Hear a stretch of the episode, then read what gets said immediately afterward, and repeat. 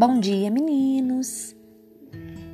Relembrando a aula passada, hoje, dia 4, é para nós fazermos uma releitura da reportagem da aula anterior e responda as questões que seguem.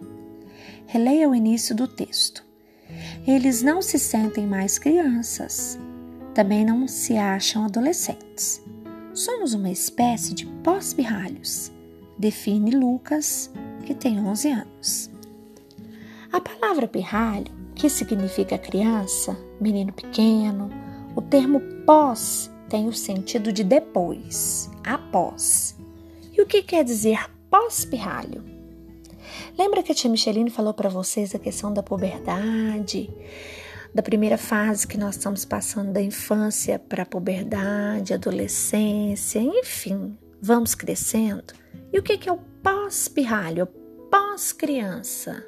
O que isso significa? Por que foram usadas aspas no trecho acima? Lembra que eu falei para vocês já há um certo tempo atrás? E eu vou relembrá-los também. Quando nós colocamos aspas em um texto, em uma história, são palavras de outras pessoas, que não são as palavras do autor. O autor está relembrando uma parte de um outro texto, de uma outra fala, de uma outra pessoa. Então colocamos em aspas para enfatizar aquela questão, aquela, aquela pequena citação, tá?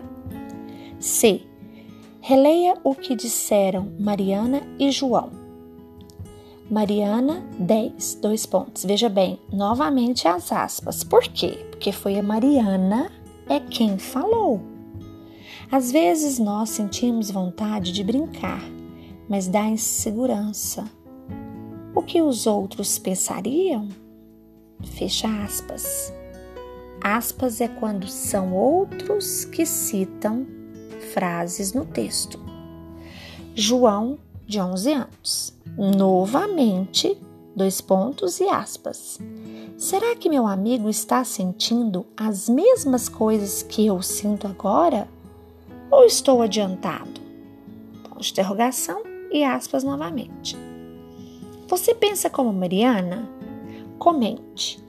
Será que é esse pensamento que nós todos temos quando chegamos nessa idade? De que, nossa, o que, que as pessoas pensariam se eu começasse a brincar? Será que é esquisito? Será que é estranho?